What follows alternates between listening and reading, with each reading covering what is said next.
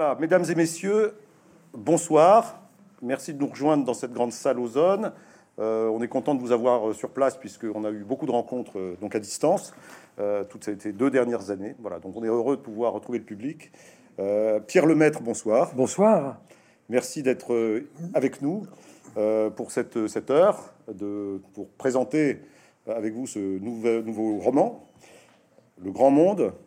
Alors le Grand Monde, c'est le, premier volume euh, d'une série qui théoriquement devrait en compter quatre. C'est ce que j'ai entendu. Oui, c'est théorique, ça devait faire trois, maintenant c'est quatre, on verra. On verra. Ouais, Bon, on verra. En tout cas, le premier roman, le premier roman est, est- est terminé, c'est déjà très bien. Et mais on sent qu'il y a, on sent qu'il y a un potentiel pour poursuivre, pour tirer le fil. Alors d'ailleurs, vous êtes vous êtes coutumier du fait, comme on dit à Dakar, parce que euh, vous avez déjà consacré euh, donc euh, une trilogie au même, à la même famille. Alors il s'agit, alors là, il s'agit, on, part sur toute autre chose. Ceux qui sont ici, peut-être certains d'entre vous, ont-ils déjà lu intégralement la première trilogie de Pierre Lemaître, Au revoir là-haut, Couleur de l'incendie, Miroir de nos peines, euh, premier volume ayant été couronné par le prix Goncourt, comme vous savez, en 2013, voilà, et qui vous a, euh, qui vous a quand même, disons-le, propulsé donc dans une nouvelle. Ça m'a aidé un peu. Vous a aidé, donc Oui, ça, oui.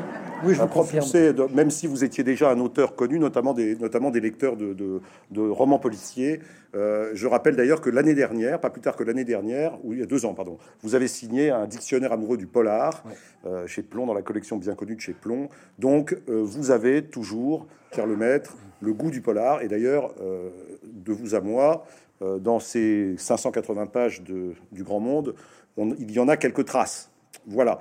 Alors, euh, on change d'univers puisque nous étions avec votre, votre trilogie, Pierre Lemaître, dans le monde de l'après-guerre de 14 et de l'entre-deux-guerres jusqu'à jusqu'au troisième volume qui se déroule pendant l'Exode, donc en 1940. Euh, là, nous faisons un saut dans le temps et nous allons entrer dans une autre période de l'histoire du pays, une histoire dont nous sommes sortis il y a une quarantaine d'années. Euh, on a d'ailleurs un peu l'impression d'y re- d'y rentrer en ce moment avec. euh, on nous parle de troisième choc pétrolier, nouveau choc pétrolier avec la guerre d'Ukraine. Euh, ces fameuses 30 glorieuses dont vous allez nous parler, c'était terminé par précisément par un dou- un double choc pétrolier, un premier en 74 puis ensuite en 79, euh, qui avait mis fin à une période, une période, euh, euh, je dirais dorée, hein, une période plutôt heureuse euh, de l'histoire de France, pendant laquelle, après la, après la deuxième guerre mondiale, le pays va euh, va connaître une forme d'expansion, euh, de- une période de paix aussi, euh, même si, mais, mais, euh, précisément. euh, Pierre Lemaître, vous allez nous emmener dans les 30 glorieuses, mais de façon un petit peu latérale, de façon un petit peu différente. Dites-nous tout de suite pourquoi euh, vous commencez euh, ces 30 glorieuses euh, en 1948 euh, et dans, à la fois à Paris et puis dans, dans ce qui est encore l'empire colonial, puisqu'on va être à la fois à, Paris, mais aussi à Beyrouth et à Saigon, donc dans, dans trois lieux, une seule année, donc trois lieux. Et puis alors, ça vous aimez ça, une famille euh, que vous pouvez peut-être nous présenter d'ailleurs. Alors pourquoi 1948 Pourquoi ce, ce point de départ euh, à cette, cette série romanesque? D'abord, euh, merci euh, à tous d'être venus. Euh, Ça fait vraiment plaisir de retrouver euh, le, le contact avec les lecteurs. On en a été, euh, nous les auteurs, très, très, très privés pendant très longtemps, avec des rencontres à distance. Bon, donc c'est agréable de revoir des visages, euh, même, même en partie masqués. En tout cas, c'est agréable de vous voir euh, de, nouveau ici. Donc merci beaucoup de vous être euh, déplacés. Alors, ma première surprise sur les 30 Glorieuses tient au fait que je suis un, enfant du baby-boom, parce que je suis euh, né pendant, au début de ces 30 Glorieuses, et que les premiers souvenirs que j'ai remontent bah, à, mon dixième anniversaire. Enfin, j'ai peu de souvenirs avant 7, 8, 9 ans. Et là, on est vraiment dans les 30 Glorieuses euh, euh, qui répondent aux stéréotypes. Hein, le, stéréotype des Trente Glorieuses, c'est ce que vous avez euh, esquissé, euh, une période euh, d'économie très heureuse, un, un ascenseur social qui, fonctionne bien. Et donc, moi, c'est la, la mémoire que j'avais de ces années-là. Et puis, quand je me plonge sur le début des Trente Glorieuses, donc moi, je le prends chronologiquement, je regarde l'après-guerre, 45, 46, 47, 48, 49, et ça correspond pas du tout à l'idée que je m'en fais. Euh, au contraire, euh, ça me rappelle même plutôt Au revoir là-haut. J'avais traité dans Au revoir là-haut l'après-première guerre mondiale. Le roman se situait euh, dans les années 20 euh, et dans une période qui était très difficile. Le pays se, relevait très difficilement de cette première guerre mondiale. Et je, retombe sur 46-47 avec le même syndrome, toutes choses étant égales par ailleurs, hein, mutatis mutandis, ça se ressemble, à savoir que, au fond, la guerre se poursuit, les conséquences de la guerre euh, poursuivent la guerre en quelque sorte. C'est-à-dire que le pays met beaucoup de temps à se relever et qui va trinquer, qui est le, le premier euh, impacté, euh, je dirais, par, le, par l'après-guerre, bah, c'est les gens, hein, c'est-à-dire le peuple, le, le, grand public, les gens qui ont besoin de se loger, ont besoin de travailler, se logent, essayent de se loger dans une période où le logement était, est très insalubre. Il y, a une, crise du logement, il y a encore, il y a encore des tickets de rationnement. Oui, hein, absolument. le chômage est très élevé. et, la, France est grise, la France est, la, France est grise. Ouais, la France est grise. Et puis il y a un, bon index euh, des tensions du pays, c'est le nombre de jours de grève. 46, 47, 48 sont des années où il va y avoir des milliers de jours de grève, et ça c'est un bon baromètre des tensions sociales d'un pays. Donc en fait on voit bien, euh, et ça c'est ce qui m'intéressait pour le roman, c'est qu'au fond je me trouvais dans un univers qui avait quelque chose à voir avec celui que j'avais traité, et comme cette somme romanesque se veut avoir une certaine cohérence, c'était assez intéressant de mettre en regard au fond ces deux après-guerres. Alors vous avez, choisi comme fil rouge euh, de, votre roman une famille, la famille Pelletier, donc un père, une mère, quatre enfants. Euh, mais alors, vous, vous, venez de nous parler de, des difficultés du peuple en 1948 après la guerre. Là, on n'est on n'est pas, on n'est pas dans une classe populaire. Là, on est plutôt dans la classe, dans la bourgeoisie, une bourgeoisie plutôt, plutôt prospère, puisque le père est chef d'entreprise à Beyrouth. Euh, et puis, euh, on n'est pas à Paris. On n'est pas, on n'est pas quatre ans après la libération de Paris. On est, on est dans une, dans une ville qui s'appelle Beyrouth. alors, je ne sais pas d'ailleurs si vous y êtes, vous y êtes rendu pour le roman. On avait parlé, on avait parlé de Saigon, dont vous allez nous parler juste après. Vous m'avez dit que Saigon, vous n'y aviez pas été vous nous expliquerez pourquoi. Euh, Beyrouth, je ne vous ai pas posé la question. Euh, j'y suis allé, mais c'était le début de la guerre, c'était il, y a 40 ans, j'en ai absolument aucun souvenir. D'accord. Alors, euh, vous avez raison, le début du, roman se passe donc en 1948 et démarre à Beyrouth, mais ne va pas rester très longtemps à Beyrouth, parce que on saisit la, famille Pelletier à un moment de, crise, au moment où tous les enfants vont quitter la maison. Comme l'écart d'âge entre eux n'est pas un gros écart, au fond, en quelques années, les quatre enfants vont, euh, vont partir. Bon, en tout cas, les trois premiers. La, petite dernière, Hélène, elle, va, va être scotchée euh, avec le syndrome déjà de l'époque. Passe ton bac d'abord, on verra après. Euh, donc, elle reste, elle, à Beyrouth, malheureusement. Avec, avec trois frères. Elle est, elle est flanquée de trois frères. Voilà. Elle est, et ces trois frères vont tous partir en, en, en quelques mois. Euh, et donc, euh, le, roman va, démarrer à Beyrouth au moment où, où ces enfants vont se jeter dans le grand monde. Et pour se jeter dans le grand monde, deux vont aller à Paris euh, et un à Saïgon. Alors, il faut, expliquer en, un mot que la communauté française de, de Beyrouth vit dans un pays qui est extrêmement francophone, extrêmement francophile. Il faut rappeler qu'on est à l'époque du mandat français. Hein. Absolument. Hein. Hein. enfin, on est juste après. Enfin, on est juste. On après. est juste après. On est, juste, après. la période du mandat. Voilà. Mais donc, si vous voulez, on est dans la continuité de cette dynamique euh, culturelle et, linguistique qui fait que euh, Paris exerce une, un pouvoir d'attraction énorme sur la jeunesse de Beyrouth. C'est un peu le syndrome de Châteauroux. On veut monter à Paris. Bon. Donc, en fait, les, les, deux enfants, Jean et, François vont euh, se diriger vers Paris et le troisième fils, lui le plus jeune, va partir euh, du côté de Beyrouth. Voilà le, le, côté de, décor. Du côté, de, Saïgon, du côté de Saïgon, du côté de Saïgon. Donc voilà. C'est bien. Vous avez bien lu le livre. Je, je, ah ben, pour, je, voulais vérifier. Hein, ça fait partie des. non, mais je l'ai d'autant plus lu que c'est tout à fait haletant. Hein. Donc on est, euh, on est dans un roman qui se lit, euh, qui se lit euh, bien. Enfin, vous, vous connaissez peut-être les trois premiers. je dis que c'est presque le quatrième parce que, mais enfin, voilà, c'est le premier d'une autre série. Mais enfin, on est dans la même, un petit peu dans la même. En tout cas, c'est le quatrième volet d'une somme romanesque qui va balayer un peu ce siècle. Quoi. Alors, alors donc Beyrouth, donc Beyrouth, on va y revenir à Beyrouth de temps en temps, mais au fond, les vraiment les deux pôles, les deux pôles du roman, c'est plutôt Paris d'un côté avec François, donc qui va qui va faire une carrière, enfin qui va tenter une carrière dans la presse. Et puis, euh, et puis euh, Saigon. Alors là, Saigon, euh, vous avez choisi de nous emmener à Saigon. Alors ça, je, me suis demandé un peu pourquoi. On, est, on est juste après la guerre. Alors la guerre, effectivement, c'est le début de cette guerre d'Indochine, mais une guerre d'Indochine dont, dont, au fond, dans la France d'aujourd'hui, on, ne parle presque plus. On va fêter d'ailleurs, enfin fêter, c'est le mot est le mot fort. On va commémorer le, 60e anniversaire des accords d'Évian qui ont mis fin à la guerre d'Algérie. Donc c'est là dans quelques jours.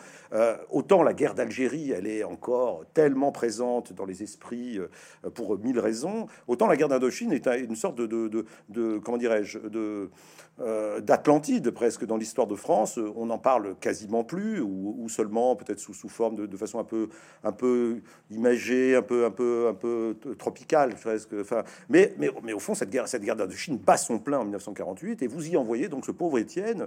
Alors qu'est-ce qu'il va faire dans cette galère, et pourquoi avoir choisi de nous emmener euh, en, Indochine? Alors, il y a, alors il y, a, il y a plusieurs raisons. La, la première, c'est que euh, il était difficile de parler de ce pays dans les Trente Glorieuses sans aborder la question de, du, de, la colonie. Hein. Euh, c'est au fond dans ces Trente Glorieuses que l'empire euh, l'empire colonial euh, français va, va, connaître ses derniers avatars. je ne voulais pas le faire avec la guerre d'Algérie parce que c'est un comment dire c'est un événement sur lequel je, je, je bute un peu. je ne suis pas très certain d'avoir beaucoup de plus-value en parlant de, la guerre d'Algérie, mais principalement parce que depuis euh, quatre romans, depuis euh, Au revoir là-haut, j'ai toujours pris euh, l'histoire un petit peu de biais. Hein, Dos Passos, dans, dans, sa, dans sa trilogie USA, euh, euh, tous les quatre ou cinq chapitres, a un chapitre qui s'appelle l'œil de la caméra. Alors c'est c'est pas l'œil de la caméra cinématographique, c'est l'œil de la caméra euh, littéraire, mais j'aime beaucoup cette expression qui signifie pour le romancier de savoir de quel point de vue il va aborder son histoire. Et moi, l'œil de la caméra, je l'ai toujours mis euh, de biais par rapport, euh, par rapport aux événements. J'ai pas raconté la Première Guerre mondiale, mais l'après Première Guerre mondiale. J'ai traité euh, la montée du fascisme à travers l'industrie et la banque. je n'ai pas abordé la Seconde Guerre mondiale par, par la résistance, l'occupation ou l'épuration. Ou même la bataille de Dunkerque, mais par, voilà, mais par, mais par, l'exode, ce qui était un peu plus inattendu. Je me voyais pas d'un seul coup renoncer à cette idée de l'œil de la caméra pour aller aborder la, guerre d'Algérie. C'était pas dans mon projet. Alors, qui, d'ailleurs n'a pas n'avait pas commencé en 1948. oui, alors voilà. Mais, vous ne l'aborderez pas sans doute. non, je ne l'aborderai pas. Elle sera évidemment en fond de décor. On ne peut pas parler de cette Trente Glorieuse sans aborder la guerre d'Algérie, mais elle sera en fond de, en fond de décor. Alors cette guerre d'Indochine, vous avez raison de dire que c'est une guerre oubliée. Vous parlez d'Atlantide, c'est vrai que c'est une espèce de point obscur. Euh, alors, je, je, crois qu'il y a euh, à ça une raison principale. C'est un petit peu le, ce qui se passe euh, en Allemagne avec la, la Première Guerre mondiale. Moi, j'étais frappé euh, que pour les Allemands, cette grande guerre qui a fait des, millions de morts allemands, elle a complètement disparu. 1 million 700 000, hein, je crois que pour l'Allemagne, c'est ça. Euh, elle a complètement disparu de la mémoire des Allemands. Bah, évidemment, quand vous regardez l'histoire, leur trauma la tragédie allemande, c'est la Seconde Guerre mondiale et l'Holocauste, bien évidemment. Et donc cette guerre est beaucoup plus proche. Elle a rejeté dans les oubliettes de l'histoire cette Première Guerre mondiale. Elle l'a mise en quelque sorte à distance. Et nous, c'est pareil. La guerre d'Algérie, qui a été une guerre euh, avec, laquelle le, le, grand public français, le peuple français, a des attaches fortes, tient au fait que c'était une guerre de conscription. C'est-à-dire, c'est une guerre euh, où, euh, les, Français ont vu partir leurs fils, leurs frères, leurs euh, leur, neveux. Et puis ils ont vu revenir les rapatriés, surtout. Hein. Ils ont vu revenir les rapatriés, mais charnellement, c'est pas tellement de voir revenir les rapatriés qui faisait peur. Euh, ce qui a d'abord fait peur, c'est d'envoyer les fils euh, là-bas dans une vraie guerre. Alors que la guerre d'Indochine a été une guerre de, militaires, de professionnels. On n'a pas envoyé de, soldats du contingent. Donc c'est une guerre euh, plus théorique, plus à distance. Et puis en plus, pour vous dire le, fond de ma pensée, c'est une, c'est une guerre capitaliste. Et je pense que le grand public a très bien compris que c'était pas leur argent qui était là-bas. Alors ils avaient tort, parce que c'est leurs impôts qui a payé la guerre, mais ils n'avaient pas tort de penser qu'ils n'avaient pas d'intérêt euh, très direct euh, avec, euh, avec cette guerre. Alors vous parlez d'une guerre capitaliste, bon c'est un, mot, mais, il faut l'incarner. Et alors, vous avez trouvé le moyen de l'incarner dans ce, dans ce roman en nous parlant d'un truc J'en avais entendu parler pendant mes études, mais c'est vrai que ça, je voyais pas très bien à quoi ça, ce que ça signifiait. Ça s'appelle le trafic des piastres. La piastre, c'était la monnaie, euh, la monnaie euh, qu'on utilisait en Indochine à l'époque.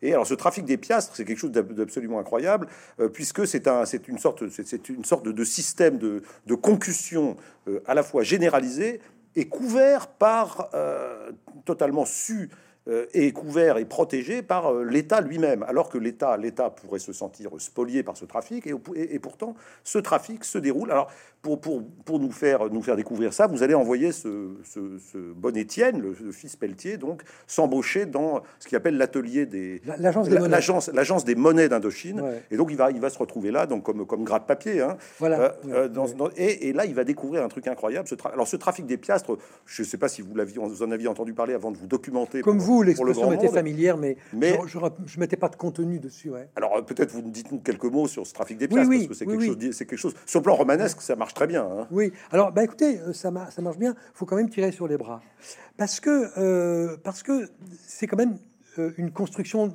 théorique. ça paraît très simple comme ça, mais le, le, le, lecteur, la lectrice a besoin que ce soit incarné c'est un système bancaire. Il n'y a, a, rien de moins sexy qu'un système bancaire. Hein. Euh, en gros, vous, en gros, vous faites, des, personnes, en gros, vous faites des, importations, vous faites des importations depuis la France et vous doublez votre mise sur le plan monétaire. Ouais. Alors on peut, je vais l'expliquer un petit peu différemment. La, la, piastre, elle vaut 8 francs. Hein. ça, veut dire que quand vous allez à la banque et que vous donnez une piastre, on vous donne 8 francs. Mais le Père Noël du capitalisme est passé euh, le 31 décembre 45 et a décidé que la piastre en vaudrait le double, 17 francs d'un seul coup. Ça veut dire que quand vous envoyez une piastre en France pour acheter quelque chose, votre piastre qui valait au départ 8 francs a doublé sa valeur en arrivant là-bas. Voyez le truc? Donc ça veut dire, si vous achetez n'importe quoi, vous faites euh, des, grosses factures, hein, le livre, vous décidez de le payer 15 000 euros. Personne ne va venir vérifier. J'achète un livre à 15 000 euros. Donc c'est surévalué. Je vais envoyer 15 000, 15 000 piastres. Arriver là-bas, ça, c'est mon argent a doublé de, doublé de valeur. Avec une de, de surfacturation, je gonfle les factures, ça me permet d'envoyer beaucoup d'argent. Cet argent double en arrivant. Si je le fais revenir discrètement à Saigon, je recommence en achetant autre chose et ça redouble. Vous voyez, le, le, capitalisme a inventé le mouvement perpétuel. Alors évidemment, donc ça, alors ça coûte quand même beaucoup assez cher aux contribuables. Alors ça hein. coûte un milliard par jour. Un milliard, d'anciens francs, hein, c'est bien ça. Hein, Alors, c'était une, c'est une vraie question. Alors pourquoi la France, pourquoi la France laisse-t-elle faire C'est tel est le mystère. D'ailleurs, vous êtes, vous êtes interrogé, mais vous êtes interrogé dans les interviews que j'ai pu lire de vous. Vous avez, vous avez fini par dire que. Bah, écoutez, moi, mon hypothèse, mon, mon, hypothèse, et j'en vois pas d'autres. Hein. Même euh, Éric Vuillard, qui a écrit un excellent livre sur la guerre d'Indochine, avec qui j'ai souvent dialogué de ça, est assez d'accord euh, avec cette hypothèse. C'est que euh, on, on, le les autorités savent que cette guerre ne peut plus être gagnée militairement. Euh, en 48, en 45, 46, 47, on a compris qu'on était devant des modalités militaires qui échappaient au modèle de, de l'armée française. L'armée française connaissait les guerres de mouvement et les guerres de position, mais ne connaissait pas la guérilla. Et c'est-à-dire qu'elle n'est pas du tout calibrée pour ça, dans une géographie qu'elle ne maîtrise pas, avec un ennemi tout à fait insaisissable euh, qui, qui, lui impose des méthodes de, guerre pour lesquelles elle, elle n'est pas euh, dimensionnée. Elle n'est pas proportionnée du tout à ça. Donc je pense que les autorités comprennent assez vite que cette guerre ne sera pas gagnée militairement. Donc en fait, ce que va faire le gouvernement français, c'est il va acheter le pays. Et pour acheter le pays, le système de la piastre va être généralisé. Ce qui est très frappant, c'est le fait que c'est un cours de la monnaie ça veut dire, en d'autres termes, que vous n'avez normalement absolument pas à justifier de quoi que ce soit. Si vous achetez quelque chose, votre piastre vaut automatiquement 17 francs au lieu d'en valoir 8. Ça n'est même pas soumis à une autorisation. C'est de droit. C'est de droit. Et donc, ce, système va enrichir tous ceux qui ont les moyens, par l'intermédiaire de cette agence des, monnaies, de faire semblant d'acheter quelque chose en France, qu'on rapatrie, qu'on rapatrie pas, tout le monde s'en fiche. Personne ne va véritablement aller vérifier que vous avez vraiment acheté quelque chose. Il suffit d'avoir le coup de tampon et votre fortune a doublé. Alors avec ce trafic de la pièce, vous avez trouvé, vous avez trouvé un ressort romanesque qui va vous permettre d'actionner Étienne et d'actionner l'intrigue. Euh, alors je voudrais pas divulgacher euh, le, le, livre, hein, donc, et raconter les péripéties qui vont donc qui vont être celles d'Étienne euh, lorsqu'il découvre ce on système. peut dire quand même qu'il serait, voilà, alors qu'il sera, oui, qu'il hein. sera ce qu'on appellerait aujourd'hui, c'est un peu anachronique, mais ce qui, ce qui sera un lanceur d'alerte. C'est-à-dire qu'au fond, c'est un employé, un employé de banque hein, qui va être scandalisé pendant un moment d'ailleurs euh, vous le découvrirez Oui, dans il est le scandalisé livre. au début, hein, puis Oui, après, bah, après, il- après, il s'y fait. Bah, C'est-à-dire qu'il s'y fait, surtout, c'est un garçon qui, pour des raisons que vous découvrirez dans le livre, va se montrer assez suicidaire euh, dans, dans sa vie et, euh, et va plonger dans le trafic de la, de la piastre, mais vraiment de manière suicidaire. C'est-à-dire, au fond, euh, il y a une espèce de, jubilation mortifère à plonger euh, là-dedans. Et puis, un phénomène va d'un seul coup le frapper, que vous allez découvrir au cours du livre. Et en fait, il va complètement retourner sa position et devenir ce qu'on appellerait un lanceur d'alerte. Alors, le personnage a vraiment existé. Il s'appelle Jacques Despech. C'était un, employé de l'agence des, monnaies qui, en 1952, donc vous voyez que j'anticipe de, de, de 3 ou 4 ans euh, ce, fait, va en 52 publier un livre qui va avoir beaucoup de succès, qui va enfin faire un vrai scandale, le scandale de la, de la piastre. Pourquoi en 52 ce, ce- ce livre paraît et va faire un scandale, c'est que au fond, on est à la fin de la guerre d'Indochine et d'une certaine façon, ce lanceur d'alerte, par ce trafic de la pièce, va emporter en quelque sorte une, opinion publique déjà prête à convenir que cette guerre n'est pas gagnable. Bon, vous vous souvenez que la guerre d'Indochine se termine en 1954 avec la défaite de Dien Bien Phu.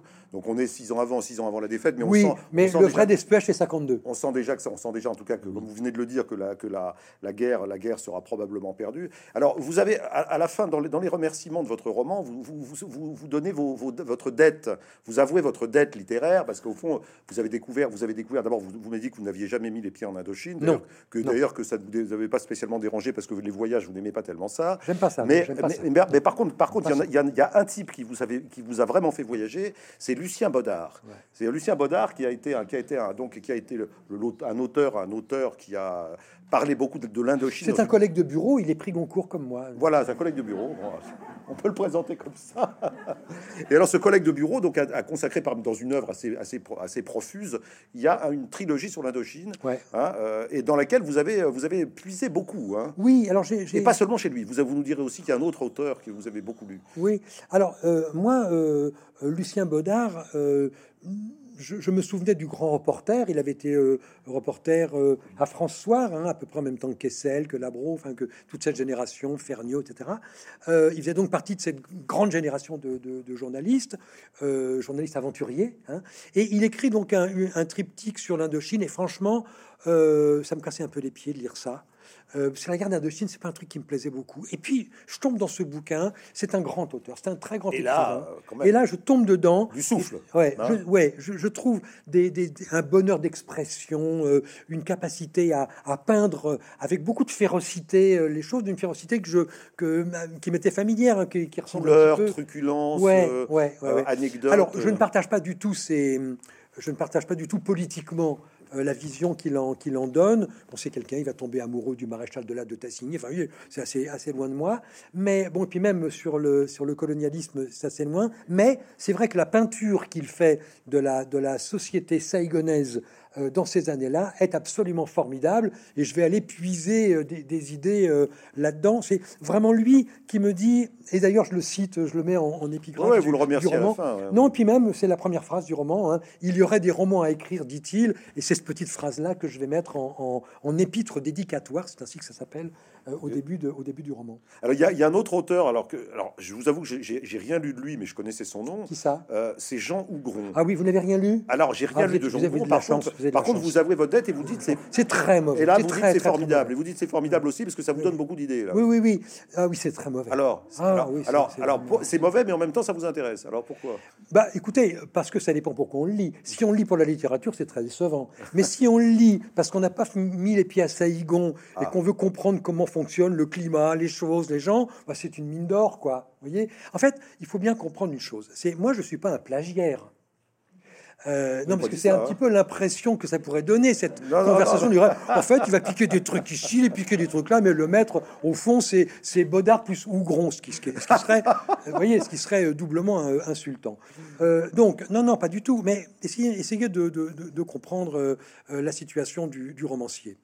Euh, le romancier est, chargé d'une mission euh, euh, de mystification.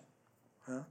Euh, moi, mon boulot, c'est de faire en sorte que quand vous ouvrez le livre, euh, vous marchiez dans, dans une combine que je vous propose. Je vais vous faire croire pendant 600 pages que ce que je vous raconte est vrai. C'est-à-dire que je vais essayer de, de faire en sorte que vous rentriez dans le livre et que les personnages vous deviennent familiers, que vous puissiez vous en faire une idée, vous alliez vous identifier ou pas, euh, positivement ou négativement au personnage, que vous suiviez cette aventure euh, qui devienne pour vous très proche. Donc pour ça, j'ai besoin euh, de, de, vous, de, vous faire croire que vous êtes à Beyrouth, que vous êtes à Saïgon. Donc qu'est-ce que je vais faire? Ben, Je vais faire ce qu'a ce qu'a fait Jules Verne quand il a jamais foutu les pieds en Oural. vous voyez, il, il envoie Michel Strogoff là-bas. Mais moi, quand je, quand je lis Jules Verne, je suis avec Michel Strogoff, je suis sur le cheval de Michel Strogoff voilà, je suis à Irkoutsk et je, vais euh, à Vladivostok. J'y suis. Euh, donc, si vous voulez, le, le romancier, c'est un, un fabricant d'émotions, mais au fond, c'est un mystificateur. Et pour que la mystification fonctionne, il faut un peu d'habileté. Et l'habileté, ben, ça consiste à, aller chercher un certain nombre d'éléments. Vous allez chercher dans. Moi, j'ai vu beaucoup de films, j'ai lu des livres, euh, j'ai lu des romans, euh, je me suis, j'ai vu des cartes postales, j'ai vu des films à l'INA. voilà. Et puis de tout ça, je me fabrique un saïgon qui vaut ce qu'il vaut. Euh, alors, il y a plein de gens qui diront Ah ben, c'est pas. Un, un, Saigon, qui est assez influencé par votre culture du polar, quand même. Hein. Vous avez un Saigon assez, assez noir. Euh, ouais. Assez noir. Euh, alors, c'est pour ça que je, dis je, je, prétends pas que c'est que c'est Saigon. mais je prétends que c'est que c'est l'idée. C'est un Saigon plausible. C'est un Saigon. C'est surtout le Saigon que je m'imagine et que j'essaie de faire partager. Voilà, ça vaut ce que ça vaut alors, il y, a un troisième élément, peut-être, parce que bon, dans, l'Indochine que vous nous décrivez, donc bon, il y a bien sûr l'armée française, on voit passer des légionnaires, bon, euh, on voit passer bien sûr donc euh, euh, en, nombre chinoise, enfin en nombre indo-chinoise, on voit passer le Viet Minh, hein, les, les, guéris, les guerriers héros du Viet Minh qui se coulent dans les rizières pour donner l'assaut à ces pauvres légionnaires qui, sont donc qui, qui, vont eux-mêmes chercher, voilà. et alors, alors il y a, il y a une troisième force que j'avais pas, que je connaissais pas, c'est c'est que vous mettez en scène à travers ce, ce, ce pape pape c'est-à-dire un, personnage qui, euh, qui va fonder une, secte qui est euh, confucéenne, bouddhiste, euh, enfin on ne sait pas très bien, mais qui donc s'institue un peu comme, comme, comme, comme pontife, et qui va jouer un grand rôle dans, l'intrigue, et qui, et, qui, et, qui, non seulement est un ressort romanesque, mais qui aussi a sans doute, a sans doute des, racines dans, l'histoire de l'Indochine et dans l'histoire de la guerre d'Indochine. Oui, c'est une de mes grandes surprises. moins, moins dans Baudard que dans les livres des, historiens, je découvre la, la présence de, sectes euh, et qui vont avoir une importance euh, politique euh, très grande pendant, cette, pendant, cette, pendant ce, conflit colonial. Alors, pour essayer d'expliquer un peu, moi, ça m'a beaucoup surpris. Je m'attendais pas du tout à des sectes. Alors, il y a un premier élément, c'est d'abord que cette population euh, euh, est volontaire, volontiers millénariste. Voyez, c'est-à-dire que euh, elle, elle c'est une population qui, par culture, a besoin, aime croire, a besoin de croire. donc, c'est une population qui est très poreuse à toutes les questions religieuses. Vous alliez dire crédule. Non, non, parce que je, je pense qu'ils sont sincères. Alors, moi, c'est pas mon truc, la religion. Mais en même temps, je, peux comprendre l'importance que, que, ça a pour cette population. D'abord, euh, par tradition, euh, par tradition culturelle, et là, ensuite, par calcul politique. Parce que euh, il faut bien comprendre que cette pauvre population indo-chinoise est prise en étau entre le Viet Minh d'un côté, le corps expéditionnaire français de l'autre. C'est une population qui va beaucoup souffrir beaucoup souffrir. Elle a souffert déjà du colonialisme qui a été, qui a fait souffrir cette population au-delà du raisonnable, au-delà du raisonnable. Et arrive euh, le corps expéditionnaire euh, qui est un peu terrifiant, et de l'autre côté, la force euh, du, du Viet Minh qui a besoin pour mener cette guerre de raqueter les villages, de terroriser, etc. Imaginez les pauvres Indochinois qui d'un seul coup trouvent, grâce aux sectes, une sorte de, de no man's land.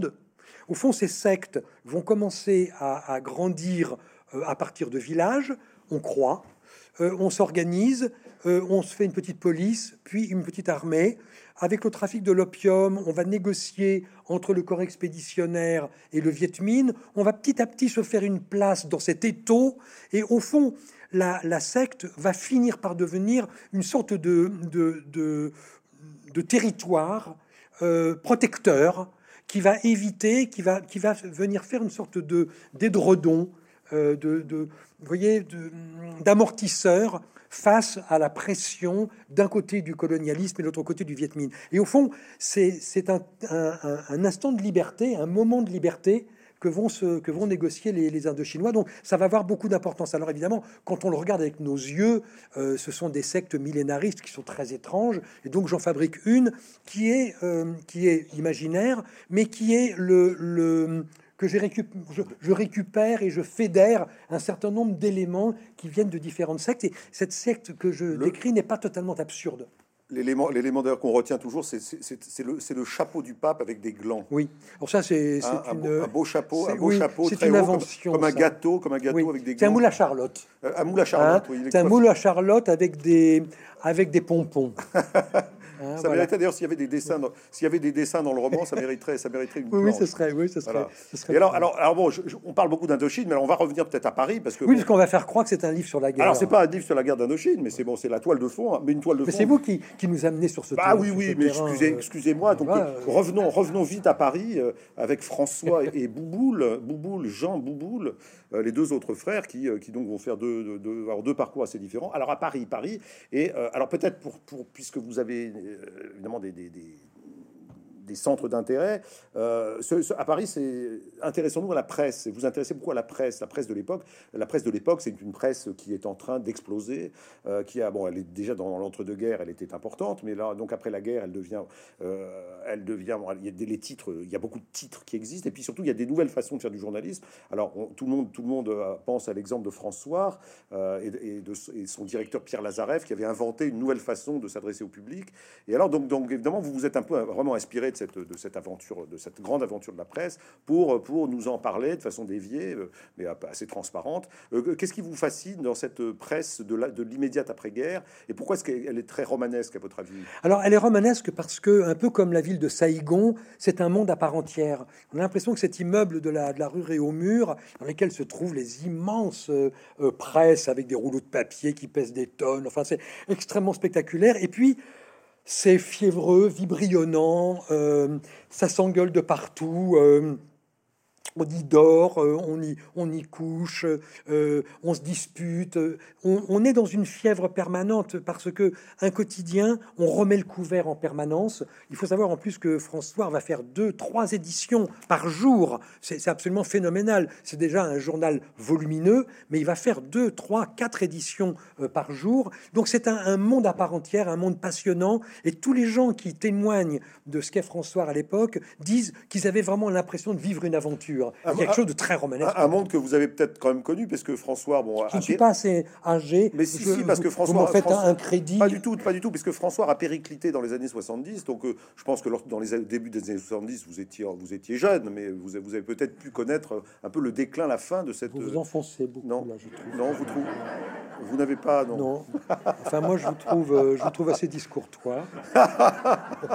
non, mais bon, évidemment, c'est le, le journal familial euh, que, que nous lisions dans les années 60-70. Vous avez raison. Alors, il y, a une deuxième raison à choisir le journal. D'abord, parce que c'est un, instrument formidablement romanesque euh, et qu'on fait beaucoup de choses dedans. Et, mais l'autre raison, c'est que François est un personnage collectif qui est, à mon avis, un excellent témoin de ce que va être cette, courbe des 30 glorieuse, qui commence difficilement dans l'après-guerre, qui à partir des années 50 dans, va connaître son acmé dans les années 60, qui commence à marcher dans les années 50, 60-70, ça va être la grande période, et qui va se fracasser, comme vous le disiez tout à l'heure dans votre introduction, euh, sur le premier choc pétrolier, et le journal François va disparaître dans ces années-là, globalement remplacé par le modèle Libération, pour, euh, pour faire court. Donc, si vous voulez, c'était intéressant parce que ce personnage collectif euh, qu'on va suivre comme ça pendant ces quatre romans épouse la cour courbe d'enrichissement des ménages, d'enrichissement du pays, et vient se fracasser exactement sur le même événement que, que l'ensemble du, du, pays. Donc c'est une, en plus une merveilleuse euh, occasion de réfléchir à la manière dont la presse moderne s'est construite. Et alors ces rédactions sont des paniers de crabes, hein, donc euh, vous, et vous mettez donc vous mettez. Vous en savez quelque chose J'en sais quelque cher chose. Et alors vous mettez, alors vous, oui, oui, tout à fait. Et alors vous mettez en scène notamment euh, donc l'affrontement entre le, le secteur des faits divers et puis le secteur de le secteur de la plutôt plus noble de la politique et de la politique Ouais, étrangère, donc à travers deux chefs de service qui se détestent. Euh, alors et alors votre héros, lui, va atterrir, devinez où, plutôt côté des faits divers. C'est le côté polar, ça. Oui, c'est le côté, le côté polar. Et puis, parce que je suis toujours du côté du plus faible. hein. Euh, donc, euh, en fait, la, la grande idée de, de, de Lazareff, et que je reprête là au, au directeur de, du Denisov. journal du soir, qui s'appelle Denisov. Vous avez Oui. donné aussi un nom russe. Euh, oui, bah oui, j'essaie. voilà, c'est ça fait partie des clins d'œil que Un j'adore. nom sur russe en ce moment, c'est pas très bien porté. Mais enfin, Oui, si j'avais su, je l'appellerais Durand aujourd'hui, mais bon, euh, hein, évidemment. hein. Alors, ce qui est, ce qui est formidable, c'est l'invention que, que fait Lazareff, et c'est ce que j'essaye de faire passer dans, dans le roman. Il invente vraiment quelque chose de tout à fait extraordinaire. D'abord, il, il a cette intuition que les journaux doivent se libérer des partis politiques. Il faut comprendre que jusqu'à la guerre, euh, le, financement des journaux venait des partis politiques. Et, Lazareff est le, tout premier à dire il faut se libérer de cette tutelle. Euh, faire un journalisme moderne, c'est un journaliste qui sera payé par les gens qui achètent, par les lecteurs et par la pub. Et ça, c'est ça, nous paraît aujourd'hui euh, vraiment l'œuvre de Christophe Colomb, mais c'est à l'époque une, très grande nouveauté. Et alors, son idée géniale, c'est la première page. Parce que la première page de, de France Soir est une page euh, tout à fait étonnante quand vous, quand vous la regardez. Vous avez euh, la phrase du jour du général de Gaulle, vous avez Martine Carole en bikini, ou sinon Brigitte Bardot, hein, un jour sur deux. hein. Vous avez le fait divers autour du, au cours duquel le, le fils de la concierge a tué euh, la fille du boucher. Vous avez le, sport avec, euh, Marcel Cerdan. avec Marcel Cerdan qui, euh, euh, qui revient, euh, qui revient d'Angleterre ou de, hein, voilà. Et en fait, ce qui est très intéressant, c'est qu'on pose le journal, toute la famille regarde le journal et chacun peut dire où est sa page. Vous voyez? Et, ça, c'est une idée formidable. Il a, il a une manière de fédérer les, les centres d'intérêt de tout son lectorat sur une seule page. Et cette page-là, elle est de. elle- moi, je, me- je me souviens quand j'étais quand j'étais gamin que j'attendais que mon père repose le truc pour aller euh, retourner le journal et lire euh, Le crime ne paie pas, qui était le grand feuilleton de l'époque. Donc, en fait, chacun pouvait le lire, et, et jusqu'à un môme de 12 ou 13 ans qui allait lire les, les comics qui étaient à la fin. C'était une idée absolument géniale. Alors c'est quand même une, c'est comme une presse qui a des méthodes, des méthodes pas toujours très recommandables. hein. Comme Par- toute la presse, mon cher. Voilà. hein. Alors non, mais je prends l'exemple, l'exemple que vous-même donnez dans votre roman, c'est-à-dire que on voit par exemple le journaliste bon, qui, qui, qui donc va traiter un fait divers sanglant. D'ailleurs, bon, euh, il, sait pas à quel point, à quel point, euh, voilà, c'est, c'est- ça peut être. Là, attention, peut être atten- dangereux. attention, Euh, je vous surveille. hein. Je, bon, je, non, je ne divulgage pas. Non, mais euh, par contre, par contre, alors on le voit, lui, donc gagner en notoriété grâce à ce fait divers sanglant, et puis commencer à influencer le juge.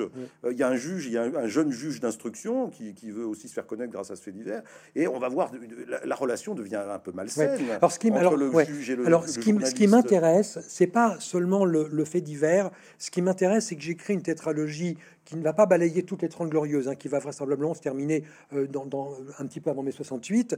Euh, on ne gagnera pas grand-chose entre 68 et 73. hein, on ne gagnera pas. Donc, ma photographie va, s'arrêter là, en, en quatre volumes.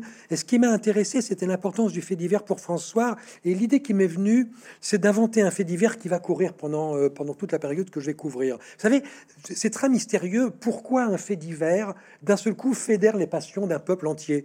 L'histoire du petit Grégory. Euh, voyez, enfin, c'est- Bah, J'y ai pensé d'ailleurs avec le jeu. bah, J'espère, bah, bien sûr que, évidemment, évidemment, évidemment. Si vous n'y avez pas pensé, alors c'est une faute professionnelle. Euh, franchement, euh, vous, vous brillez pas là. euh, bon. Bon, non. Ce qui, ce qui m'intéresse, si vous voulez, c'est c'est comment, comment un fait divers comme ça passionne tout le monde, pour quelles raisons il passionne et pourquoi ça dure si longtemps. Alors donc, je fabrique un fait divers qui va se passer en 1948 et que je, que je compte emmener pendant quatre livres jusque dans les années euh, 60 avec des rebondissements réguliers. Ra- Rappelez-vous l'histoire du petit Grégory. On a encore, il y a, il y a deux ou trois ans, c'est dit derrière le timbre, on va trouver un ADN. Enfin bon, c'est c'est quand même assez fascinant. On n'arrive pas à se, à se faire à l'idée euh, d'un mystère qui perdure et sur lequel on n'a jamais le fin mot de l'histoire. On, ne se fait pas vraiment à, l'idée que ces mystères sont, insondables. Et donc, je vais emmener ce fait divers parce que le fait divers est un des grands événements euh, de, de ces Trente Glorieuses, justement parce que euh, Lazareff va s'en servir comme une accroche pour le, pour le public. Alors, Pierre Lemaitre, dans, dans, ce roman, euh, donc euh, vous, avez, je, crois que vous avez pu dire euh, ici et là, donc depuis qu'il est sorti, donc il y a deux mois, deux mois, que vous aviez l'impression d'avoir d'avoir atteint une certain, un certain degré de savoir-faire. Hein, dans, la, manière de mener une, de mener une intrigue. Euh, on avait bien vu dans, votre première trilogie cette habileté que vous avez à, entrelacer des histoires, à les faire se rejoindre. Donc, beaucoup de romanciers cherchent ça, hein, cherchent ça.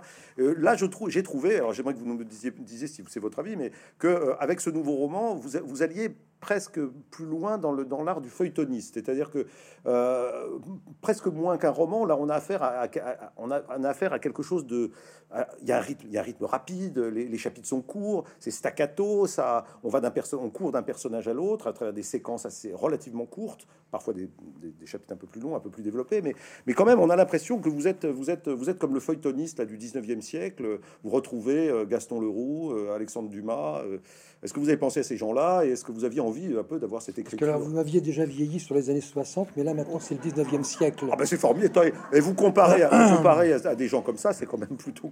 C'est vrai, c'est assez flatteur. alors, alors j'ai envie de vous répondre deux choses. Oui, vous avez raison.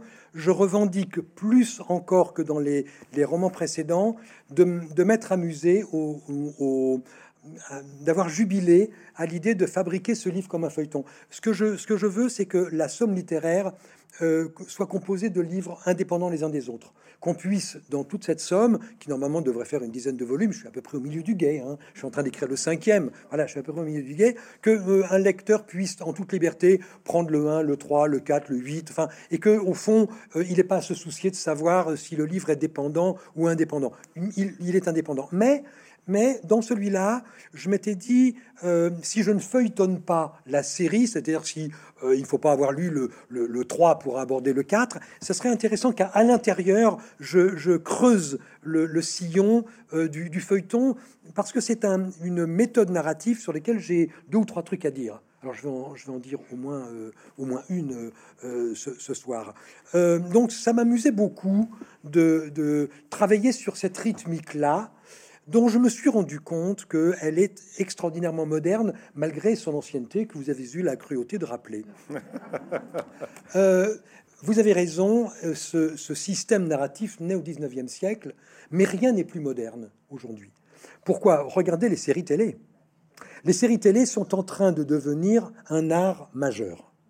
On va commencer, on commence à avoir des œuvres, des œuvres c'est-à-dire des choses dont on, qu'on pourra regarder dans, dans 10 ans de nouveau en se disant c'était sacrément bien fait, c'était sacrément intelligent. Il y vous, il y en a qui vous intéressent bah, Par exemple, euh, je, là, euh, celle qui me vient, c'est On Net Style, par exemple, qui est tirée de Margaret Atwood. Euh, c'est une série absolument magique. Bon, il y a une saison de trop, mais les, les premières saisons, je trouve, sont, absolument remarquables. Une excellente réflexion sur la question de la religion, du pouvoir, de, de la séparation de l'Église et de l'État. Enfin, c'est une, c'est une réflexion très puissante à partir de magnifiques personnages c'est très bien tourné. Enfin, franchement, c'est une série qui, est vraiment euh, tout à fait remarquable. Or, qu'est-ce que c'est? Ça n'est jamais que du feuilleton. C'est-à-dire, au fond, vous avez 5, 6, 8, 10 épisodes par saison, et vous avez 2, 3, 4, 5 saisons. Au fond, c'est un feuilleton au carré. Or, le feuilleton, c'est nous qui l'avons inventé. C'est nous, les romanciers, au 19e siècle, qui l'avons inventé. on est ravis de pouvoir prêter cette méthode narrative euh, aujourd'hui à une jeune génération qui fait des, séries télé. Mais c'est nous, les inventeurs de ça, et je ne vois pas au nom de quoi, sous prétexte que maintenant ils s'en saisissent à bon droit et en font quelque chose de très réussi, cette méthode narrative d'un seul coup nous serait refusée. Donc moi je revendique de continuer euh, cette tradition qui m'a fabriqué comme lecteur, qui m'a passionné quand j'étais lecteur, qui continue de me passionner comme romancier parce que c'est extrêmement jubilatoire à fabriquer et en même temps que je trouve parfaitement synchrone et parfaitement moderne. J'espère que vous avez, j'espère que vous avez lu l'affaire Le Rouge d'Émile Gaborio. Ça ne m'a pas échappé, mon cher. Très bien. Bon, l'inventeur. Euh, parce que parce que euh, Émile Gaborio est l'un du polar, l'un des, des, personnages euh, importants de mon premier roman qui s'appelle Travail soigné, que bien sûr vous n'avez pas lu. dont vous ne poseriez pas la question. J'ai beaucoup de travail, vous savez. Et alors, je, alors, ce que vous étiez en train de me dire juste avant, c'est qu'en fait, vous, vous, vous, avez tendu la perche à, un cinéaste qui s'intéresserait donc à votre trilogie pour euh, une des meilleures séries qu'on va pouvoir faire dans les années 2000, 2020. Alors, je n'ai pas compris votre question. Euh, bah, je, je, pense que je pense que vous avez là la matière d'une d'une alors ouais série. Euh, bah, écoutez, vous savez, le, le, le milieu de l'audiovisuel est, est assez imprévisible. J'aurais bien pensé du fait que c'était très feuilletonné à une série, et on est, on est plutôt parti pour un film de long métrage. C'est très étrange.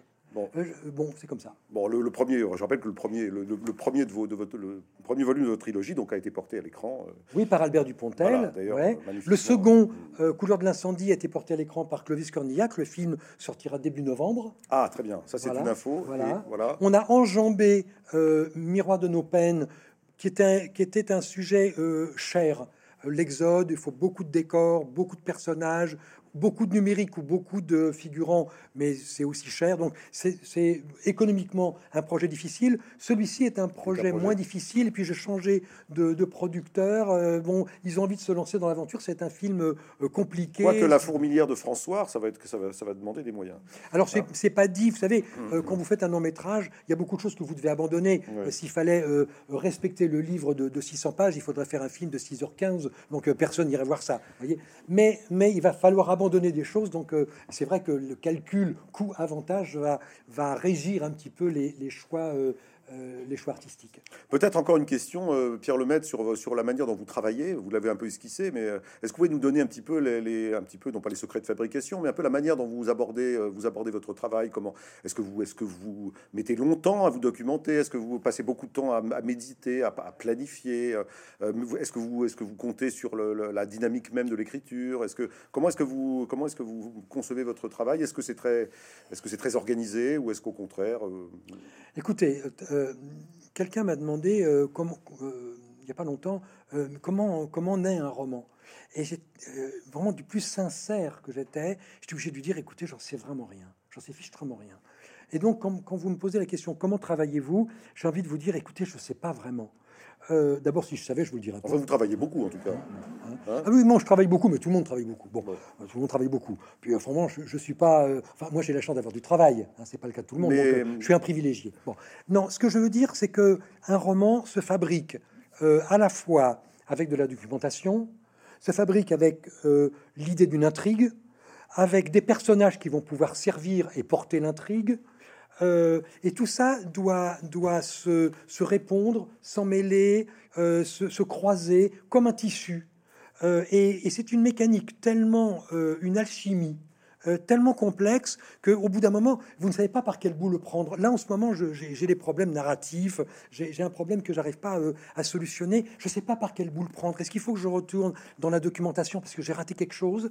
Est-ce que c'est parce que j'ai un personnage qui fonctionne pas bien? Est-ce que c'est parce que mon intrigue est, mal menée et que j'arrive à un nœud que j'ai pas su euh, dénouer? Je suis absolument incapable de savoir comment je vais faire. En fait, le roman s'abrique pour, pour, ma part, et je ne peux parler que de la façon dont je travaille. Il y a certainement plein de mes confrères qui fonctionnent euh, et qui diraient euh, les choses différentes. Mais moi, j'ai l'impression de tâtonner en permanence. C'est un système d'essais, de tentatives, euh, de déception, de temps en temps de jubilation à, avoir trouvé une bonne solution. Franchement, je ne sais pas comment. Et dans ces cas-là, vous pouvez téléphoner à un ami quand même quand vous avez vraiment un problème ou pas? Vous, vous, comptez sur vos propres forces? Non, je compte sur mes propres forces.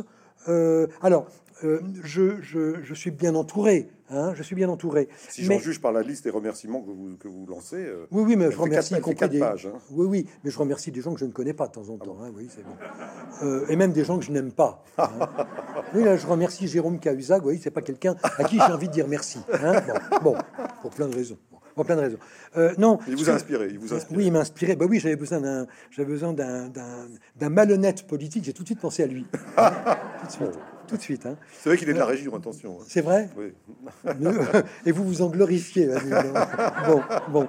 Euh, non, ce que, ce, que je, ce que je veux dire, c'est qu'il euh, il faut, il faut ménager son, son, entourage quand on est romancier, parce que tôt ou tard, vous avez besoin d'avoir, euh, d'avoir quelqu'un qui a à la fois un œil sévère, bienveillant et, et de proximité. Or, rien n'est plus difficile que de lire plusieurs fois plusieurs versions d'un texte, parce que euh, on ne sait plus où on en est très vite. On lit, on lit une, première version, trois, quatre mois plus tard, si on vous en donne une deuxième, puis deux mois plus tard une troisième, euh, le, lecteur va vous dire mais attends euh, François il faisait ça, je me rappelle pas, c'est dans quelle version qu'il faisait c'était mieux, mais vous voyez en fait on se mélange parce que cognitivement c'est un exercice extrêmement difficile. Euh, qui suppose de gérer des données, c'est très coûteux sur le plan intellectuel. Donc, au fond, le mieux, c'est de ménager les gens pour qu'ils aient la dernière version du livre et le plus tard possible. Donc en fait, ça vous, ça vous rend très seul pendant euh, tout ce temps-là. Bon, j'ai une collaboratrice euh, historienne avec qui je travaille, euh, à qui je demande des, notes, d'aller faire des recherches un peu pointues que, que je ne saurais pas faire moi-même. Mais malheureusement, je suis un peu rendu à moi-même, sauf comme, quand, comme vous l'avez tout à l'heure susurré, euh, avec un manque de délicatesse que tout le monde a remarqué, que je vais pomper dans euh, Lucien Baudard et dans Jean Hougron, ce qu'a du ce qui est, ce qui est pire. pire. J'espère que tout le monde a compris que j'ai rien là-dessus, parce que c'est enregistré, je sais pas si... Il y a d'autres auteurs encore plus compromettants. Oui, oui, il y a des auteurs bien plus compromettants. Euh, non, non, mais en tout cas, c'est un mécanisme d'horlogerie. Euh, donc, et ça, et ça, et, là-dessus, il faut bien reconnaître que. Alors, alors c'est un mécanisme euh, d'horlogerie, et vous avez raison parce que je crois que c'est la meilleure métaphore. Euh, au fond, quand on fabrique une intrigue, moi j'ai des intrigues assez compliquées. Les romans sont, je crois, assez simples à lire parce que je, m'arrange euh, pour que ce soit pas difficile. J'ai besoin, moi, que le, lecteur rentre avec aisance dans le livre et ne soit pas euh, heurté par des, par des difficultés quelconques. Mais tout ça, ça suppose en permanence, c'est comme une horloge. Hein. Je mets un, ressort, je mets un, un rouage, j'écoute pour voir si ça sonne bien, je repose.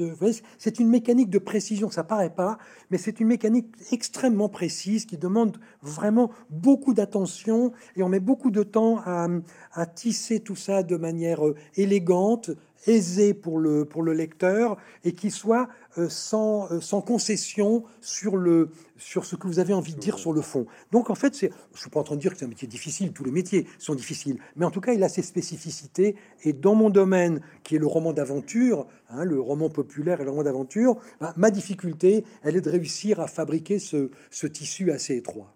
Et alors donc j'ajoute que j'ajoute qu'on est on est dans l'antichambre des 30 glorieuses. Hein, vous l'avez un petit peu dit tout à l'heure. Donc ça va. Donc je, suppose que dans les trois prochains volumes, on va rentrer davantage dans toute cette. Vous supposez cette, bien cette, cette, expansion, cette, cet enthousiasme, etc. Donc il faut bien dire que dans celui-là, euh, on est vraiment à la, on est vraiment euh, sur le dans l'antichambre au, au, début. Et c'est quand même on est on est vraiment dans une dans une épaisse après-guerre, euh, comme on était dans le premier volume de votre trilogie. Oui, tout à fait. Que ça m'empêche pas de. Vous avez dit d'ailleurs une avant-guerre, une après-guerre ressemble à une autre après-guerre. Oui, j'ai l'impression l'après-guerre, c'est un peu comme la guerre. Oui, hein. elles, se elles se ressemblent toutes. Alors, bon, c'est vrai que la période est très noire, et j'essaye d'avoir par rapport à ça, euh, euh, bah, parce que c'est ma manière à moi de, de, concevoir la vie et de concevoir mon métier, d'avoir de la jubilation, du plaisir, de la drôlerie, et des personnages qui viennent permettre de faire respirer un petit peu cette période qui, qui effectivement est une période difficile. Et indépendamment du fait que vous êtes né au début de cette période, c'est une période qui vous paraît très très lointaine? Alors, pardon. Alors là, je, je, je, pardonnez-moi, mais les témoins sont nombreux. que quand même la somme d'agression est quand même, euh, je trouve. Euh, là, vous ne m'avez pas ménagé, remarquez. Vous dépassez un peu la. oui, oui, effectivement, euh, ma jeunesse me semble loin. Vous avez raison. Pour vous Mais l'époque elle-même, dans l'époque elle-même, blague à part, l'époque elle-même paraît, paraît lointaine. c'est oui. glorieux. Et, vous avez raison. Et pour, pourtant, il nous en reste quelque chose, parce qu'il nous en reste un peu un. un... ce qui nous en reste, c'est la pollution, d'ailleurs. Alors voilà, alors qu'est-ce qui nous en reste indépendant? Il, reste le souvenir d'années heureuses quand même. Hein, alors il reste le souvenir d'années heureuses, mais vous avez raison, euh, elles paraissent vraiment très loin parce que ce qu'on a appelé les années de crise n'était pas du tout des années de crise. Une crise par définition, ça se termine. C'était un nouvel état du monde et nous ne le savions pas. Et donc euh, ce nouvel état du monde a commencé en 75, donc c'est maintenant euh, quasiment un demi-siècle. Hein. Donc ça fait un demi-siècle que ces années se sont éloignées et notre monde a tant changé, tellement changé que, au fond, cette période-là nous paraît presque exotique. Et c'est vrai qu'elle s'est éloignée de nous. Euh, il y, a un curieux prisme à l'histoire qui fait que certaines périodes lointaines nous paraissent relativement proches et d'autres proches nous semblent terriblement lointaines. Et celle-ci est en train de s'éloigner. Et c'est vrai que j'ai l'impression de parler d'une époque beaucoup plus lointaine qu'elle n'est euh, si on regarde le simple calendrier. Parce que euh, notre prisme a changé, la société a considérablement changé, nos problèmes ne sont plus les mêmes, c'est un autre monde, plus qu'une autre, une autre période, c'est un autre monde.